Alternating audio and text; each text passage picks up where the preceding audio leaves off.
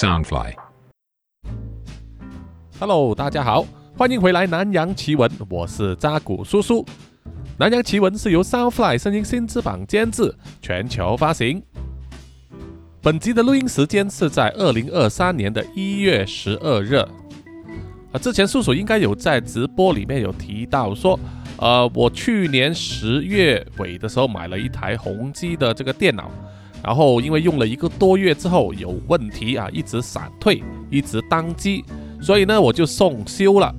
那么到今天终于拿回来了哦，这个维修过程呢、整整花了两个半月，主要呢就是在等零件，更换的是主机板还有这个 CPU。啊，没想到呢，这是叔叔第一次买宏基的产品，就买到机王啊，就是说一买呢就有问题。拿回来之后啊，先前硬碟里面的资料啊，全部都被清除干净了，所以所有的软体都要重新安装啊，资料重新啊复制进去啊，设定全部要再做过啊，所以会花了大半天的时间。我现在是当然是希望说它不会再有问题了哈啊，这一集呢也是在这台新电脑里面录的。祈求他啊，就是啊，乖乖的哈，不要再任性哈，让叔叔呢好好的继续做这个 podcast 吧。好，现在我们就进入本期的惊悚故事，希望大家会喜欢。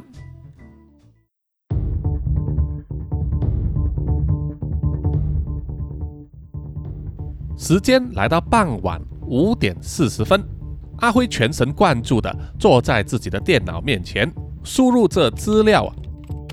就差那么一点点就能够把报告做完了。只要把报告做完，上载去公司的内部系统之后，那么今天他就可以准时六点下班了。这个时候，他的手机震动了起来。阿辉斜眼一看呢、来电显示上面是母亲的名字。阿辉皱了皱眉头，感到为难了。他到底是应该把电话接了，还是把报告先完成呢？在短短的几秒之间，他的思绪啊一直在旋转，而手机就一直在震动。那种在桌面上啊跳动着传来的一种声音呢，令阿辉觉得非常烦恼啊。他实在忍受不了，于是只好按下了接听键。通话连接到了他耳中的蓝牙耳机，然后就小声的回答说：“喂，妈啊，到底有什么事啊？”在电话之中，他的母亲就开始啪啦啪啦的说个不停了。哎呀，儿子，你好久没有拨电话回家了，你吃了饭没有啊？你知道吗？你吃三餐一定要定时啊，早餐一定要吃得饱，午餐也要吃得好，晚上要吃得少，才能延年益寿，身体健康。哎，好了好了，妈，我我现在有一点忙啊，我能我迟点再拨回电话给你好吗？阿辉忍不住。要打断他母亲的说话，可是这个时候，他母亲的话锋就一转，变得不开心了。哎呦，你这样子说是什么意思啊？你是说你的母亲很烦吗？哎呦，我前世到底是造了什么孽啊？居然会生出你一个这么不孝顺的孩子！哎呦，想当年你父亲抛下我们，不知道跟哪个女人鬼混了。你母亲我是咬着牙根，一面做帮佣洗衣洗碗，一面把你养大，把手指纹都磨平了，才能把你养到这么大，让你进大公司工作。可是你看你现在居然这样子来对你妈！阿辉一面忍受着他母亲的连番轰炸，还有情绪勒索。一面输入这报告，感觉自己是被夹在两颗大石头中间，而且这个夹缝越来越小，夹得他难以呼吸。阿辉他非常清楚他母亲那一套，只要自己呢说的一句话不中听，他母亲就开始用这种情绪勒索的话呢来回应他，而自己只能默默的承受啊。毕竟他自己是母亲辛辛苦苦一手带大的。他当年吃的苦头应该不会比他现在吃的少，所以现在自己呀、啊、常常要受到母亲的唠叨。阿辉常常这样安慰自己：从小到大他就被母亲这样练。虽然他也知道母亲是出于好心，但是在那种情况之下呢，更像是好心做坏事。长时间下来，已经练得阿辉呢受不了，所以当他有机会进入大学深造的时候，就马上选了离家远远的大学。可以搬出去住啊，当然是希望离开自己的母亲远一点啊。好让自己有个安生日子可以过。念完大学，然后进入社会工作，阿辉顺理成章的就住在城市里面了，留下母亲在乡下。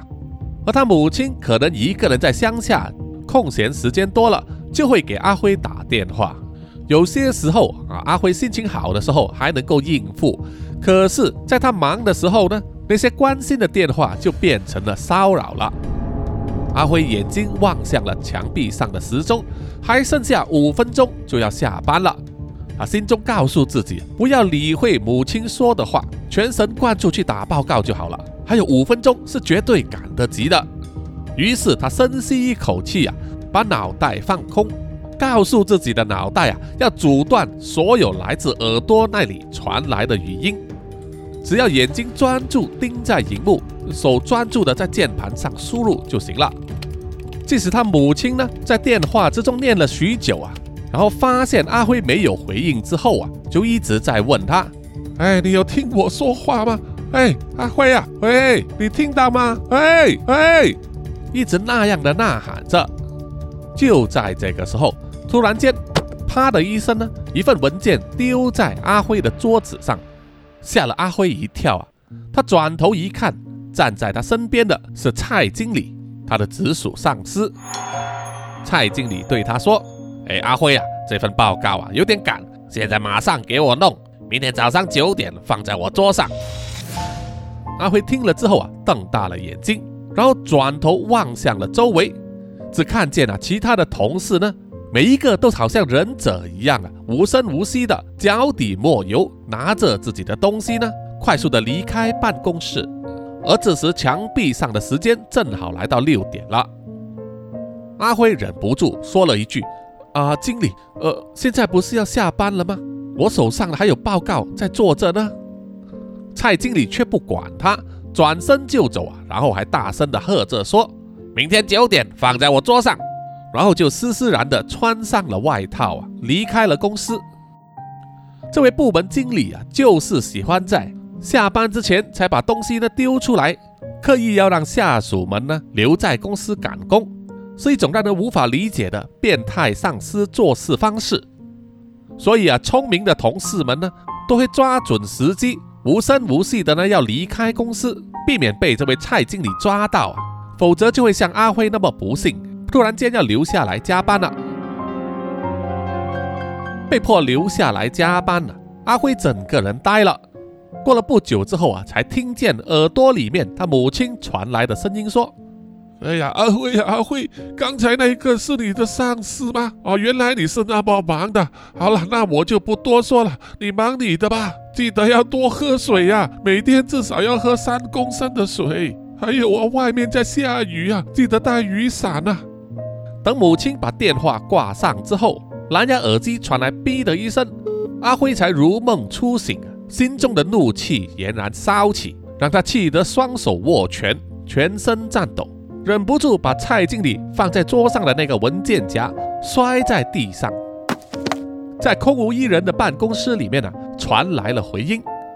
如果不是因为母亲的那通电话，他已经有足够的时间把手上的那份报告上传，然后就可以像其他的同事一样准时溜走，不必像现在这样要留下来独自加班了。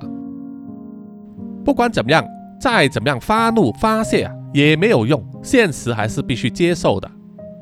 过了一段时间之后，阿辉冷静了下来，只能默默地捡起掉在地上的文件夹，打开来，开始准备啊，把它完成。早一分钟完成呢，就能早一分钟回家。结果是，阿辉一直做到九点钟才把工作完成，带着疲累的身体，还有满肚子的咖啡呢，离开了公司。现在他处于一种。像是灵魂出窍的状态啊，然后进入了自驾模式，像是行尸走肉一样啊，让身体呢自动行走，进入捷运站，站在同样的月台，搭上同一班捷运，然后在自己熟悉的地点呢出站。站外下着细雨，阿辉检查了一下自己的背包，今天呢他真的忘了带伞，也没有雨衣。他叹了一口气，心想：反正雨也不是很大，他要走回去的路程呢，大概只有十分钟，淋一点雨应该没有关系吧。而且他现在觉得呢，自己有一种想被雨淋的冲动，要感觉一下自己是电影里面主角的那种感受。啊，多么的凄凉和悲壮啊！在走这回家的时候啊，阿辉必须穿过一条隧道，那条隧道也不过是大概两百米长，一向来都是灯火通明。有时候会有街头艺术家在那里卖艺，有时候会有乞丐睡在里面。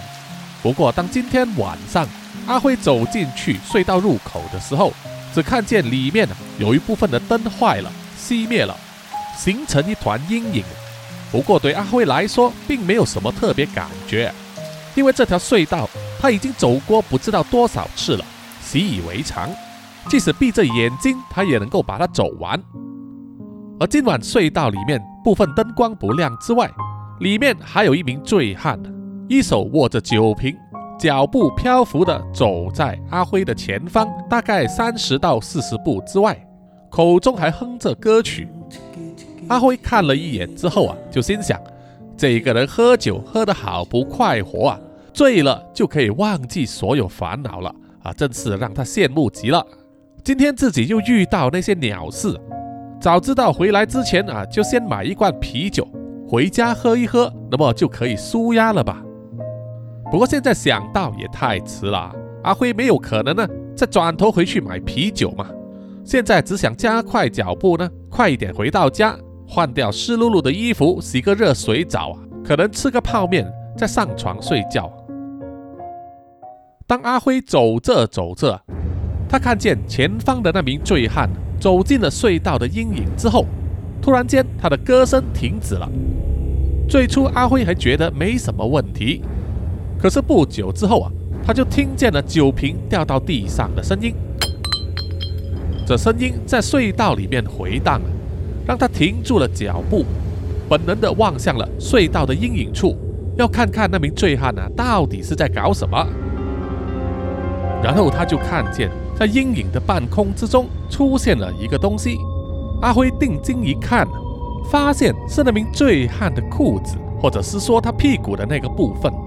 问题是那个屁股的高度是和阿辉的眼睛呢在相同的水平上，阿辉就觉得奇怪了，不可能那个醉汉突然间长高了这么多吧？接着他看见那个屁股慢慢的向着光处移动。也就是比较靠近阿辉的方向在灯光的照耀之下，阿辉看见那名醉汉的下半身，也就是裤子以下，连腿呢都是凌空浮起的，他的双手伸直，不断的在抽搐，而他的上半身呢还在阴影里面，只不过在阴影之中，阿辉看见了两个圆圆的光点。就像是在黑暗之中看见了动物的视网膜反射灯光一样。这个时候的阿辉感觉到自己全身的汗毛竖了起来，一阵寒意从胃经过脊髓传到了他的肩膀上，让他打了一个冷战。是一种人类的本能告诉他自己的情况非常危险。阿辉往后退了一步，而那名醉汉的下半身。又向着他靠近了一步。现在阿辉终于看见，那名醉汉的上半身是被含在一张大嘴巴里面，一张像是鲤鱼的嘴巴，嘴角边有一整排细小的利齿，而嘴巴上面有两个光点，正是他圆圆的大眼睛。那双眼睛盯着阿辉，让阿辉感到无比的恐惧啊！他又再往后退了一步。可是这一次，他站不稳身体，整个人坐倒在地上。而这时候，眼前那个不知名的东西也再次往前走一步，在灯光之下显露了他的真身。至少啊，是他的半身，因为他还有一部分身体还藏在阴影里。阿辉所看见的那只怪物的头部就像是一只鲤鱼，可是在他眼睛后面呢，留着长长的黑色毛发。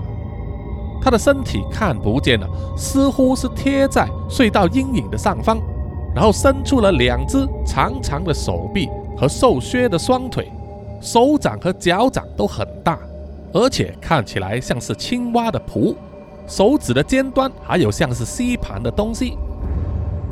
阿辉啊，被眼前这个怪物吓得发不出声音来，只能全身颤抖着，双眼死盯着对方，呆呆地看着那个怪物啊，嘴巴一吸一呼，捋动着，慢慢地把那名醉汉的身体吞进他的嘴巴里面。一直到他吞到小腿部分的时候，那只怪物甩了甩头，令那名醉汉其中一只脚穿的鞋子呢掉到了地上。啪的一声，在隧道里面传来了回音。这个声响把吓呆的阿辉惊醒了。他的身体虽然坐在地上，可是手脚慢慢的往后退，一面看着那只怪物的动作，希望他不要向自己扑过来。等到那只怪物啊仰起了头，把醉汉的脚也吞进肚子之后，阿辉知道啊，他不能不跑了，于是一个转身爬了起来。就要往自己走来的方向啊跑去。这个时候，突然他的脚被东西抓住了，然后整个人又在跌倒在地上。接着就是一股强大的力量把他扯过去。原来是那头怪物伸出了右手呢，抓住了阿辉的右脚，轻易的就把他扯到了面前。阿辉全身发抖，看着那头怪物一双死鱼般的眼睛，心想，完蛋了。自己这么多年来的努力所吃的苦，还没享受到一点人生的乐趣啊，就要迎来终结了。他好想吃火锅，好想吃牛排自助大餐，好想吃和牛肉。他还没和女孩子交往过，他还是处男啊，就这样子死掉，叫他怎么甘心呢？就在这个时候啊，那只鱼头怪物轻轻地甩了甩头，口中打饿了一声。吹出了一口腐臭的味道，而且还夹杂着酒味。他一只手虽然还抓着阿辉的脚，另外一只手呢却伸出来，四只细盘按在阿辉的额头上。阿辉心想啊，完蛋了，他现在是要把我和那名醉汉一样，从头开始吞进肚子里面啊！他看见那头鱼头怪物嘴巴里面。长满一排又一排、一圈又一圈的细小利齿啊，无法想象那些牙齿咬进他的身体的时候会有多痛啊！与其那么痛苦，他不如给自己一个爽快，咬舌自尽吧。不过当然呢，这是阿辉看了很多武侠小说和武侠电视剧啊，以为咬断舌头之后就会马上死掉的一种错误观念之下。事实上，舌头断了是不会死的。但是要自尽的人呢，会把舌头咬断之后，硬硬吞下来阻塞气管，令自己窒息而死。这个过程呢，其实也是不够痛快的。不过阿辉并不知道。那么，正当阿辉呢伸出舌头夹在他的牙齿之间，准备咬断的时候啊，他听到了古怪的声音，发自那头鱼头怪物的嘴巴里：“年轻人呐！”你叫什么名字？一时之间，阿辉还以为自己听错了，这头鱼头怪物居然会说话。只见他又问了一次：“年轻人呐，你叫什么名字？”阿辉就回答说：“啊啊，我我我叫阿辉。”那只怪物啊，就放开了阿辉的脚，但是另外一只手呢，依然抓住他的额头啊，对他说：“阿辉呀。”你今天很幸运，因为我每三天只吃一个人。虽然我今天不吃你呀，可是你已经看见我了，所以我也不能轻易的放你走。阿辉听了，颤抖的求饶说：“拜托，拜托，求你，求你放过我吧！我保证，我发誓，我绝对不会告诉别人的。我以我妈的名义发誓。”我真的真的会保守这个秘密的。那只怪物听了之后啊，沉默不语。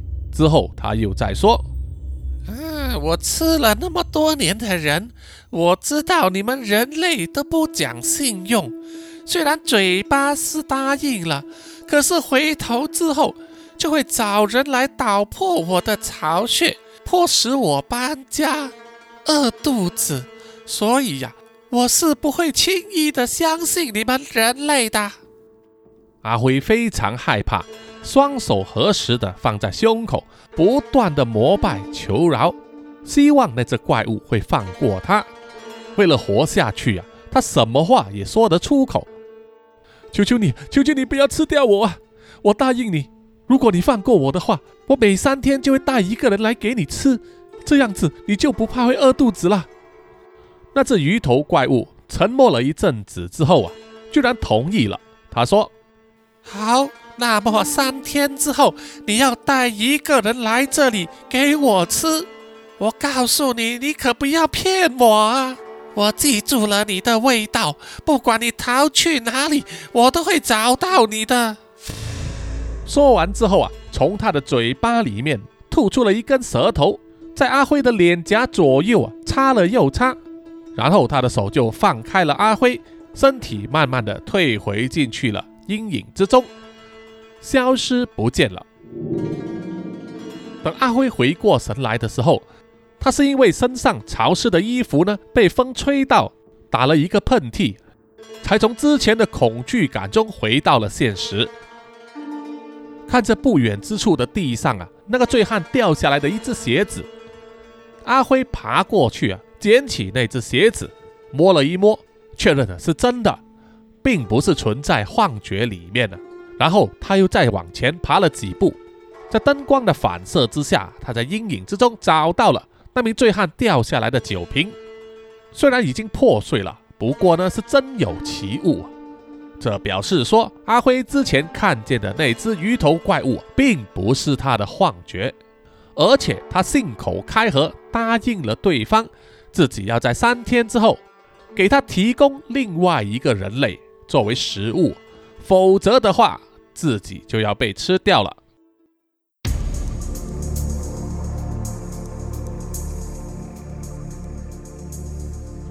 回到家里之后啊，阿辉马上换下了湿漉漉的衣服，去洗一个热水澡。可是已经太迟了，他已经开始呢流鼻涕、感冒了。连吃泡面的胃口也没有啊，就直接上床睡觉，昏昏沉沉的睡到隔天上午呢才醒过来，发现自己的身体忽冷忽热，发起了高烧。阿辉拿起放在身边的手机，要拨电话回去公司请假，这时候就发现了电话中已经有超过二十个未接来电了，都是来自公司或者是同事的。阿辉一看呢，就知道。不得了了！公司的人都在找他，甚至还有蔡经理用手机拨给他。阿辉强忍着头晕，拨了电话回去公司，说自己发高烧，必须要请假，换来是同事的抱怨，甚至还有人问他是不是装病来逃避工作上的责任。这让阿辉觉得很无言又愤怒啊！他明明真的是病了，而且他也不觉得公司没有了他会不行啊！怎么他请一天假就好像天塌下来一样呢？同事们还对他说，他回来上班的时候啊，要马上去见蔡经理，到时有他好看的。阿辉不想再听，挂了电话之后继续睡觉。就这样子，阿辉发高烧，在家里休息，花去了两天时间。他只是吃了一些成药啊，并没有去看医生。等他回到公司的时候啊，一进入办公室。蔡经理就马上把他招进去房里面，问他到底为什么请假，责备他是不是装病啊？阿辉解释他真的是病了，只是在家里吃成药和休息，并没有去看医生。而蔡经理呢，就以没有这个医生开立的请假单作为理由，说他根本是旷职，要扣他的薪资。这种说法让阿辉觉得非常不满。可是他又能怎么样？在这一间办公室里，他人为言轻，是底层的一颗沙子而已，是一个被人人踩在脚下的沙子。阿辉无奈的回到了自己的办公桌上，打开了电脑，准备开始一天的工作的时候，他的电脑自动弹出了一些新闻。这时，阿辉就看见了其中一条新闻的标题，就是某家百年老店的老板。出外喝酒之后不归，失踪多日，只在隧道里留下一只鞋子。现在那家百年老店呢，乱成一团，还发生了继承人争家产的危机。这个时候，阿辉才想起三天之前所发生的事情，于是他马上点开那个新闻来看，发现新闻上所说的那名百年老店的老板失踪的地方，正是当时的隧道，而且还有鞋子的照片，和他当时看见的那一只一模一样。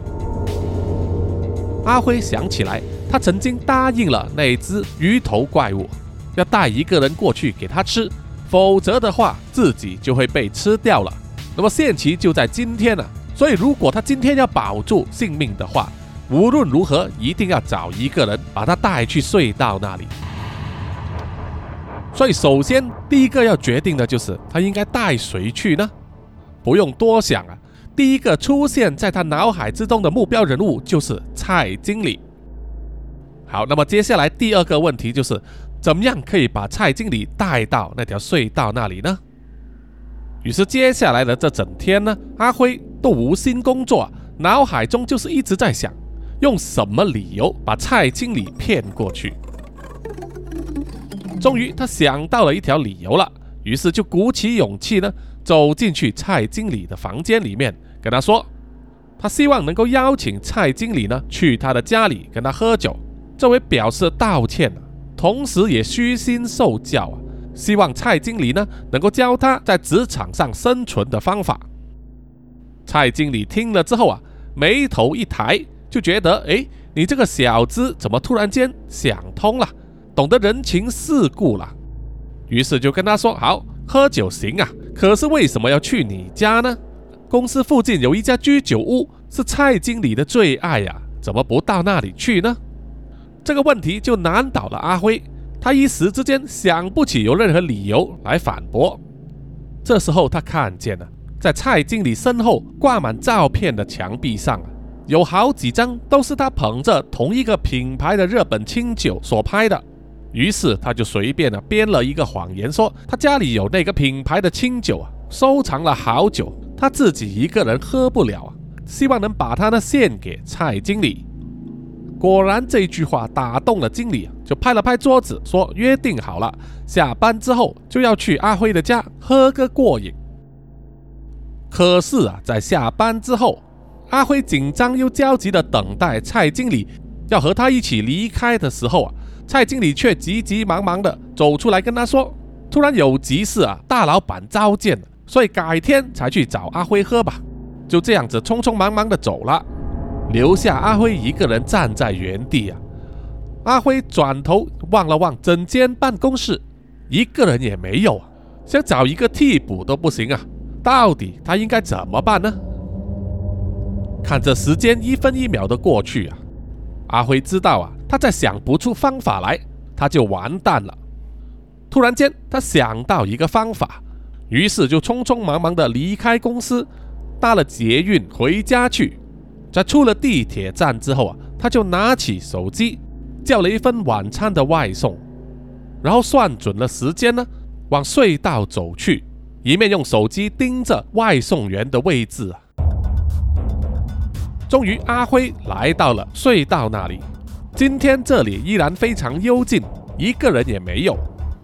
这时的阿辉心跳得非常快啊，既紧张又恐惧，怕那只怪物啊肚子饿了忍不住。就先把他自己给吃掉，所以他一直在隧道口外面徘徊，一直到手机上的 GPS 显示外送员的定位已经离他现在的位置不到三十秒的距离，于是他就快步的跑进去了隧道里面的灯光之下，然后站在那里，眼睛死盯着隧道口，等待着那名外送员。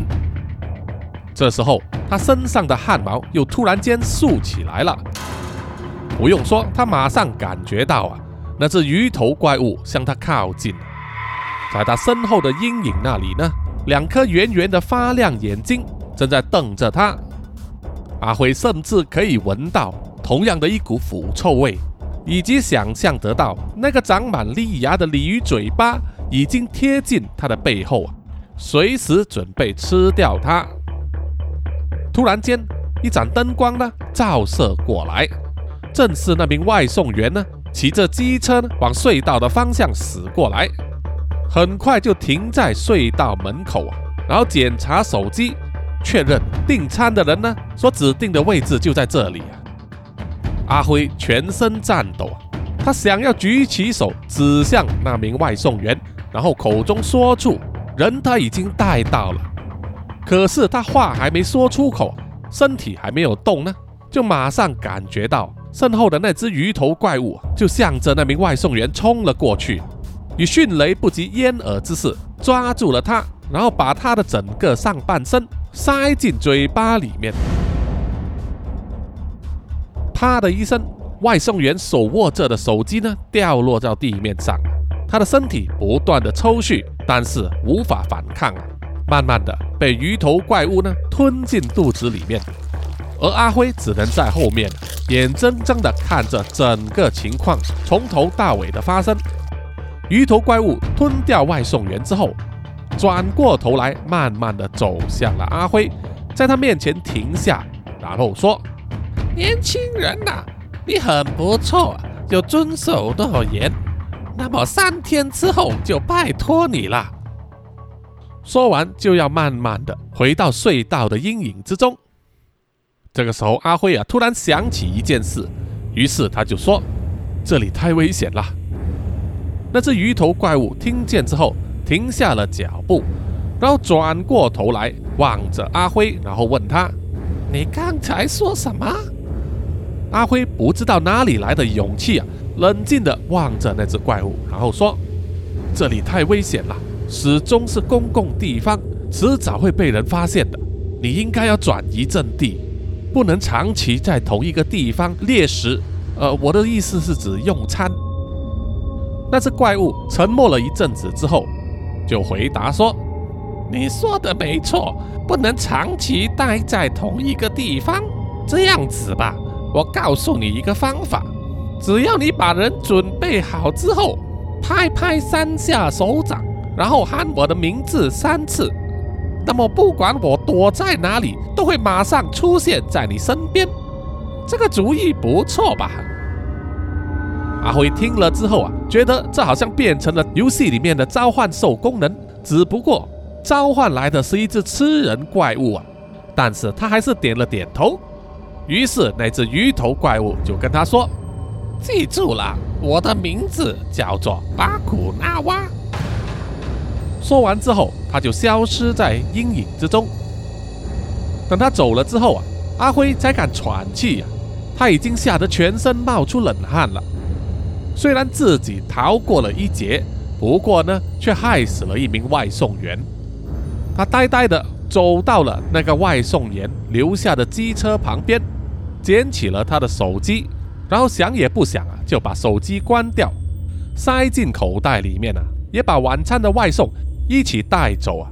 等经过一条沟渠的时候呢，就把外送员的手机丢进去里面，任由它被水冲走。回到家里之后啊，阿辉还没有从之前的受惊程度恢复过来，他呆呆地坐在沙发上，把锁定的晚餐外送放在桌子面前。然后慢慢的打开，牛肉面的香气传了出来，可是阿辉的鼻子还是只能嗅到刚才那只鱼头怪物的腐臭味。他把免洗筷子一分为二，然后握在手中，看着那一碗牛肉面许久都没有动筷，因为每当他想要把牛肉面架起来送进口中的时候，他就想起了那头怪物把人吞进肚子里的场面。那一个阴影啊，一直挥之不去。于是阿辉走去洗了一把脸，让冰冷的水呢冲洒自己的头颅，希望能够让自己的头脑清醒过来，或者是说想要麻痹他脑中的思想啊。之后他还没把头发完全擦干，又坐到了沙发那里，想也不想就用筷子夹起牛肉面送进嘴里吃。他咬了几口之后啊。突然间又想起了那头鱼头怪物嘴巴里面的那一排牙齿，想象着他咀嚼那些被吃掉的人的肉体的时候，胃里面就一阵翻腾，然后就有一股气啊要冲出来。阿辉连忙用手呢盖住嘴巴，制止自己呕吐啊。虽然呕吐是忍住了，可是，一股胃酸的感觉呢流入他的嘴巴里面呢，让他流出了眼泪。接着他也不由自主地哭了起来，因为他知道今天晚上他害死了一个无辜的人，一个无辜的外送员。可是如果他不这样子做的话，他现在还能坐在这里吃牛肉面吗？阿辉想要忍住哭泣啊，继续吃。可是口中咀嚼了面条几口之后，又忍不住哭了起来。那样子哭一下停一下的，看起来非常诡异啊。不过正好是他那种复杂心情的写照。阿辉终究还是含着眼泪把牛肉面吃完，接受了残酷的现实。隔天他上班的时候吧，好像是陷入精神恍惚的状态，思绪无法集中。甚至可以说是脑袋空白一片啊，只有基本的自动模式在运行着。啊，相信很多男听众呢都能够了解男人的自动模式是怎么一回事哈。你会无意识的做着你平时常常做的东西，如果没有突发情况干扰的话呢，有很多事是能够在这种自动模式之下顺利完成的哈。所以阿辉隔天就是在这种模式之下回到公司上班。他一坐下不久啊，蔡经理就走到他的身边，跟他说：“他昨天跟老板喝酒喝到很晚了，实在没有办法，因为老板非常器重他，而且还把他当亲儿子一样啊，无所不谈。总之呢，就是在吹牛，标榜自己跟老板有多亲近。事实上是真是假呢，也只有他自己知道吧。不过阿辉脸上啊，虽然看起来是在聆听的模样。”事实上呢，根本就是左耳进右耳出，因为在自动模式之下呢，是不包含聆听功能的。蔡经理炫耀了一大轮之后啊，就拍拍阿辉的肩膀，跟他说：“总之呢，去他家喝酒呢，就改为明天晚上了，叫他要多准备一些冰块，还有下酒菜、零食等等。”然后就转身走人了。也因为这样一拍呢，阿辉可以说是清醒了一些。有听到蔡经理跟他说明天要来他家的这个消息，而接下来这一整天呢，蔡经理也没有什么留难他，可能是接受了他的归顺吧。哈，很快又到了第二天，到了下班时间，蔡经理真的是兴致勃勃的，时间一到就拉着阿辉要走了，还叫阿辉呢坐上他的车，直接开车去啊。阿辉这个时候才想起来，蔡经理是有车之人。如果那一天蔡经理真的去他的家的话，那么他就不可能会出现在隧道里面了。那么那一天晚上呢，他是死定的了，对吧？阿辉转念一想，可能那一天呢，真的是上天的安排，福祸难料啊。他幸运的逃过一劫，又焉知非福呢？总之，今天他的心情冷静了很多。而且也有了安排，他早就准备好了蔡经理喜欢喝的那些酒，还有下酒菜，也订好了晚餐的外送。他一回到家的时候呢，外送员也刚好送到，时机刚刚好。两个人挤在阿辉浅宅的公寓里面呢，能够活动的空间非常少啊。起初蔡经理还觉得有点不爽，不过喝了几杯酒下肚之后啊，他就不管了。开心的大吃大喝起来，还一直向阿辉说着他当年的各种事迹，认识过什么大人物，和他们握过手、合过照，又说自己啊多么受到大老板的喜爱和器重。然后在说话之中，又忍不住埋怨老板的儿子快要接班了，而且呢，在公司的高层里面培养自己的实力啊，然后想把他们这种老臣子呢啊赶走。完全不会感恩，都是他们这一班开国功臣呢，陪他老板一起打江山的。而阿辉只是静静的坐着，不停的给蔡经理斟酒，一面看着蔡经理手上戴着的那只金光闪闪的手表，然后心里正在盘算着：虽然离开给那只鱼头怪物喂食的时间还有一天，但如果此刻他召唤他出来的话，他会不会把蔡经理吃掉呢？他想要做这个实验，于是就在深吸一口气之后，拍了拍三下手掌，然后开始念那头鱼头怪物的名字：巴库纳瓦，巴库纳瓦。蔡经理听了之后啊，还问他：“你到底在嘀咕些什么？”看着已经有六七分醉的蔡经理呢，阿辉其实非常的紧张，满头大汗，心跳加速。他知道自己接下来要说的那一句话，很可能主宰了一个人的生死，而且那条生命的血债呢，是在他的手上。不过眼中看着这个蔡经理啊，是过去一直在公司里面刁难他、欺负他，还给他各种麻烦的人，于是就越来越感觉蔡经理的那张嘴脸啊，让人讨厌了。阿辉心里的那种罪疚感呢，也越来越薄弱，于是。他就继续说出了第三句话：“巴库纳瓦。”蔡经理听了之后啊，又在问他：“你在胡扯什么东西啊？什么巴库巴库的？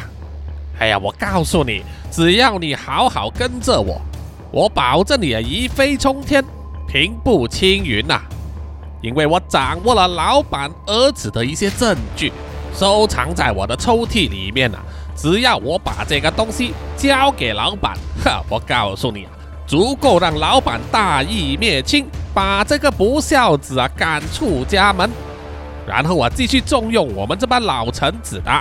哎哎哎，那是什么东西啊？蔡经理说着说着，他的眼睛就注意到了天花板上的一块东西，黑黑的。阿辉听了之后啊，也是马上抬头。望向了自己公寓的天花板，在两盏灯之间突然出现了一片阴影，非常的不寻常。不过他大概心里知道是怎么一回事了，于是身体很自然的往后退啊，靠在了墙壁上。接下来他就看见了那只鱼头怪物的大嘴从黑影之中伸出来，一口就咬住了蔡经理肩膀以上的部分。蔡经理全身颤抖。口中不断的大喊，不过他的声音在鱼头怪物的嘴巴里面呢，只能传出很薄弱的声量。除了阿辉之外啊，几乎不可能有别人听见了。阿辉看见这种场景，虽然也是吓了一跳啊，不过比起上一回呢，镇定了许多，大概开始呢有一点习以为常了。他静静的看着鱼头怪物慢慢的吞咽蔡经理的身体，然后他注意到了。他手上戴着的那只闪闪发亮的金表，于是果断地走上前去，把那只金表脱下来，再把蔡经理裤子的口袋都搜索一番，确认把收藏在里面的东西呢都拿了出来，最后还有看见的就是一枚戴在蔡经理左手中指上的一枚金戒指。阿辉想要把它脱下来，可是却卡在手指之间，可能是婚戒吧，戴了很久。长肉了之后呢，就卡在手指之间了。阿辉焦急的把啤酒泼在他的手指上，想要增加润滑度，减少摩擦力，可是依然脱不掉。于是他就站起身，跑去厨房那里，想要拿一瓶沙拉油来泼了上去，然后拼命的拉，终于趁着那头鱼头怪物吃到手部的时候呢，把那枚婚戒也脱了下来。但是因为太过使劲啊。让他整个人呢跌坐在地上，撞翻了一些放在桌子上的酒还有食物。等到那头鱼头怪物把蔡经理整个人都吞掉之后，他的整个身体才从阴影里面走出来。阿辉这一次啊，才算是看清楚了他的全貌。除了头像鲤鱼之外，身体和手脚像是瘦削的男人，但是在后端又有一条像是鱼的尾巴。它的体型相当巨大，几乎占满了阿辉整间公寓的上半部。鱼头怪物对阿辉说：“啊，年轻人，虽然时间早了一点呐，不过我可不介意多吃一点的，很好，很好。”哼！鱼头怪物说到一半，居然打了一个嗝，这个动作出乎阿辉的意料之外。他又再继续说。啊，这个男人所喝的酒不错，很香啊！以后也可以照这个方式来做哈。还有就是，你很喜欢这些东西吧？说着说着，鱼头怪物伸手进去，他嘴巴下方有一个像是腮又像是气囊的东西，在那里掏啊掏，然后取出了一个东西，拿到了阿辉的面前，那是一枚金戒指。阿辉看了之后啊，非常惊讶，但还是忍不住点了点头。那头怪物又说：“这些东西啊，我是消化不了的。不过对人类来说，好像很值钱呐。只要你以后好好的准时给我喂食，作为交换，我可以把这一些东西全部给你。接着啊，那头鱼头怪物抬高了头，头部下方的那个气囊呢，突然间充气增大，然后就咕噜咕噜的吐出了很多东西，掉在阿辉公寓的地上啊，发出各种清脆的金属碰击声。阿辉看了看啊，那头怪物吐出来的东西，居然都是硬币、戒指、项链、手表等等的金属制品，看起来都是他吃过的人身上所穿戴的。吐完这些东西之后啊，那头怪物要回到阴影之中。临走之前，他又再次提醒阿辉说：“记得了，下一次是三天之后，不过你要提早叫我来开吃，我也没有问题的。”希望我们合作愉快吧。然后他就整个身体呢隐没在黑影之中，那一块黑影呢也逐渐消失了，留下了坐在自己大厅的地板上啊呆若木鸡的阿辉。